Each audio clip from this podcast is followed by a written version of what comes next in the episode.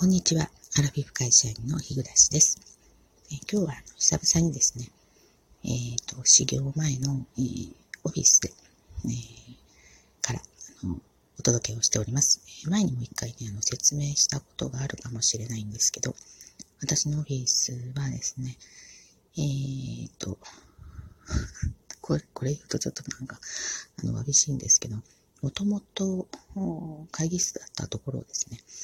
えー、二つに分けて。で、隣はですね、倉庫兼更衣室になっていてですね、えー、あの、パーテーションで仕切ってあるんですけど、あ、壁、壁ですよね。可動式の壁なんですけど、あの、上に隙間が空いてまして、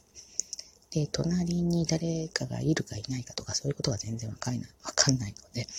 あの、めちゃくちゃちっちゃい声で喋らないとね、えー、隣でね、あの誰か聞いてるかなという心配がありますので、なんかちょっとちっちゃい声になってますけど、申し訳ございません。ということでですね、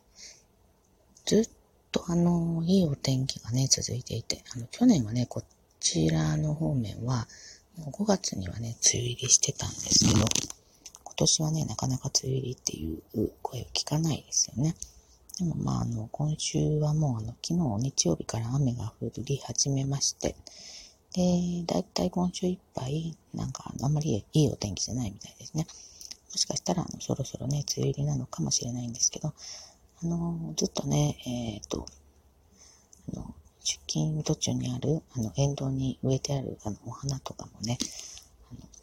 雨が降ってないから、本当になんか干上がって土がね、カラカラで、お花もね、ちょっと枯れ気味だったんですけど、これでね、だいぶ潤ったんじゃないかなってちょっとね、思います。で、あの、えっ、ー、と、先週？うん、先週ですね、スマートウォッチをね、手に入れまして。で、取説読むのね、あの、面倒くさいタイプなんですけど、まあそうは言っても、まあ、全くわかんないので、まあちょこちょこっと見て、なんとなく使ってる感じなんですけど、今、あの、私がね、注目している、あの、機能っていうのが、あの、睡眠の深さなんですよね。私ちょっとね、えー、ちょっと太り気味？うん。だいぶ、あの、年はしたんで、えっ、と、グラフによればですね、正常での、と、えー、太っているの間ぐらいですね。で、それとあと、もうね、ちっちゃい頃から、あの、慢性鼻炎もあってですね、多分、寝ている時結構、あの、呼吸が、あの、えー、苦しい感じになってるんじゃないかと思うんですよね。一回ね、夫に、一回だこれじゃないか。何回かね、夫にも言われたことがあるんです。あの、寝ている時ね、すっごく息がしづらそうって、あの、聞いたことありまして、だからいわゆるあの、無呼吸時あ、違った、睡眠時無呼吸症候群じゃないかなってね、ずっと心配をしてたんですね。で、あの、えー、目覚めた後も、なんか、もういつもすっきりしない。で、眠りがね、浅いなっていうのが、あのちょっとのことで目が覚めるし、で、目が覚めた後、なんかいろいろ考えるとね、寝られなくなるっていうのがよくあるので、で、これスマートウォッチね、あのどうやって測るのかわかんないんですけど、だからね、信憑性についてもまあ、うん、わかんないんですけど、一応ね、眠りの深さもね、測ってくれてまして。で、私、あの、就寝して起床するまでの間がだいたい7時間ちょっとないぐらいなんですけど、その間に深い眠りっていうのがだいたい50分しかないんですよね。たったの50分。で、なんかあの、統計的なものも、その、スマートウォッチで見られてですね、えっ、ー、と、えっ、ー、と、私は、その、えー、眠りの深さ私より眠りの深さが、えー、いや、眠りの深さによって深い眠りについている時間の短い人って全体の同じぐらいの体格年齢の人で10%しかいないらしいんですよ。だから本当にあの私、あの、なんかね、こう、目覚めがスッキリしないなとか、寝た気がしないなっていうのは本当のことなんだなってちょっとね、思いました。で、えっ、と、そう、あの、スマートウォッチね、あの、買いましたっていう前回の、配信で、えっと、お便りをね、頂戴しましたので、ちょっと紹介させていただきます。えっ、と、ルリーさんですね。えー、聞いてくださってありがとうございます。読ませていただきます。えっ、と、日暮さん、こんにちは。お久しぶりです。スマートウォッチ、私の母も半年くらい前に安いやつを購入して使っています。最初の頃は面白がって毎日腕につけていた気がするのですが、最近は姿を見ません。コロナが落ち着いてからなのか、ただ単に、あ、落ち着いてきたからなのか、ただ単に飽きたのか、笑い。えー、うちも父方が心臓弱い家系なので、ちょっと私も気になっています。やっぱり健康が第一ですよね。やってみたいことが見つかった時に健康じゃないとできないと思うので、体に気をつけて過ごしましょう。それではまたということで、えー、ありがとうございます。そうなんですよね。あの、やりたいことね、あの、探し中というか、え、模索中なんですけれども、あの、まあね、見つかる気が今のところはしてないんですが、いざ見つかった時にはね、あの、年は確実に今よりも取っているわけで、で、えー、そうなるとやっぱり病気のリスクもね、上がってますから、あの、やりたいことがあるのに、えー、動くことができないとかいうようなことがあると、ちょっと寂しいですよね。えー、で、あの、スマートウォッチね、えー、あの、体のそういういろんな、えー、心拍とかね、え、何歩歩きましたよとか、え、もう、あの、とっても役には立つんですけれども、あの、これをつけていることによってね、なんとなくこう誰かに見守られている気がして、えー、ちょっといつもより、えー、歩数を増やそうかとかね、あの階段使おうかとか。ちょっと階段がね、私膝が痛いので、あんまりあの使えないんですけど、まあ、ゆっくり登ってみようかとか、そういうふうにちょっとでもこう体を動かそうという気持ちにね、あのさせてくれてるっていうのは、まあ、えっ、ー、と、つけてることによる、あの、利点かなっていうふうにあの思います。はい。で、あの、でもね、よくよく考えると私は、あの、前にもね、言ったかな。あの、もう十分この、えー、生きることについてというかね、あの生きていること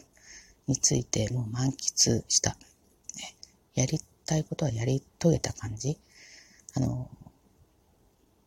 大きなことっていうかね、あの、人から見て、えー例えば、なんでしょう、えー、えー、と、俳優になりましたとかね、えー、社長になりましたとかね、そういう、あの、目に見えて大きな偉業みたいなものも達成してはないんですけど、まあ自分の人生でですよね、まあ結婚できるかなとか思っていたのに、まあ結婚したし、で、怖がりだから絶対子供なんか産めないと思ってたのに、まあ、子供を見ましたし、で、まあ、こんなね、あの、メンタル弱々でダメダメな私でも、まあ、一応世の中にね、子供を3人、えー、送り出しました。で、昨日もね、夫と話したんですけど、まあ、まあね、上出来じゃないかねってね、あの、3人とも大学に出してね、えー、出してた大学に行かせて、まあ世の中に送り出すことができたんだから、まあ合格点じゃないの？という話をちょっとしたんですけど、まあそう思ったらね、も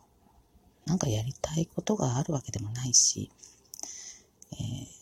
ー、もうほんといいかなと、今からかあの、後のことを考えるとね、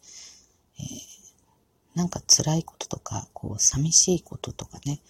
えーしんどいこと、痛いこととかね。まあそういうのしか待ち受けてないかなとね、いう気がしてるんですよね、日々ね。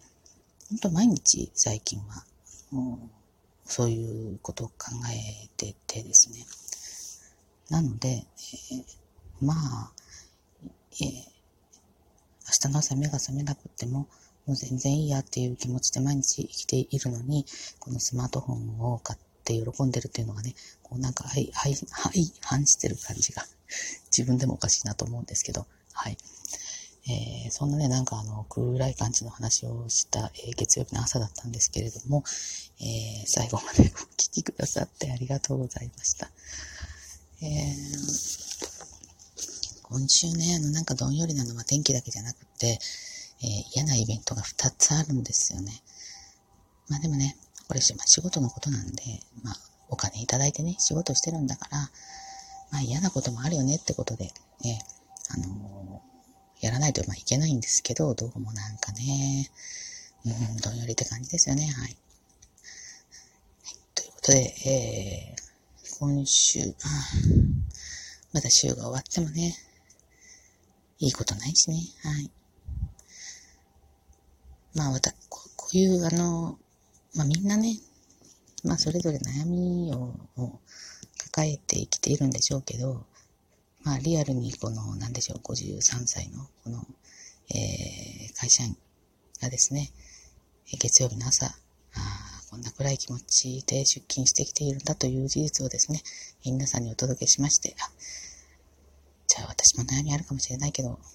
まあ、日暮らしもやってんだから私も頑張ろうぐらいに思っていただけると、まあ、私もちょっと配信した甲斐があったかなという気がいたしております。はい。ということで、最後までお聴きくださってありがとうございました。はい。えー、また次回ね、ちょっといつ配信できるかわかりませんですけれども、えー、待っていただけると、待っていていただけると幸いです。はい。では、次回の配信まで失礼いたします。